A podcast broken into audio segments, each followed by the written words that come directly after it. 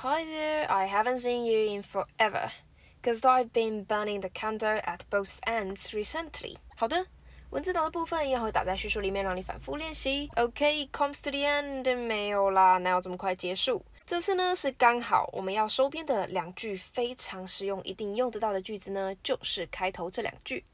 但我是真的好一阵子没跟你们交流了，虽然我们的交流呢是单方面的，I'm so sad。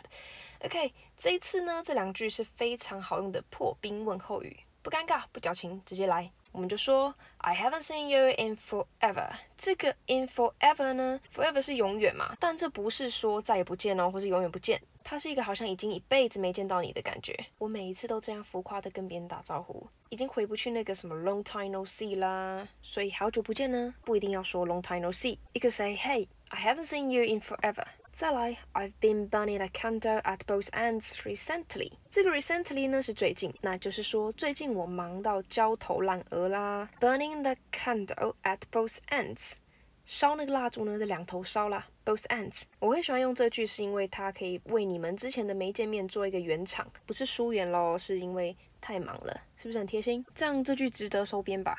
哦，还有你也可以直接给对方台阶下，你可以说，Hey, I haven't seen you in forever。Have you been burning the candle at both ends recently？你是不是最近很忙啊，所以都没消息？这样就是一个漂亮的台阶，他不用再多解释他为什么消失那么久没跟你联络，不是因为他讨厌你或者跟你感情不好。像我自己就是一个常常会突然神隐的神隐少女，所以如果有朋友跟我说这句呢，我就会心存感激的赞叹他这么贴心给我一个台阶下。OK，我们再练一次这两句值得收编的句子。Hey, I haven't seen you in forever. Have you been burning the candle at both ends recently? 慢版的连音示范。Hey, I haven't seen you in forever.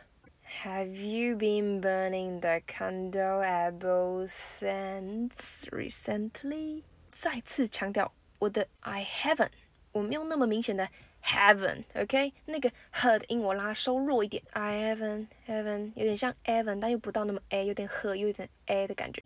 好的，文字档的部分一样会打在叙述里面，让你反复练习。Okay, comes to the end. I'm gonna see you next time. Bye bye.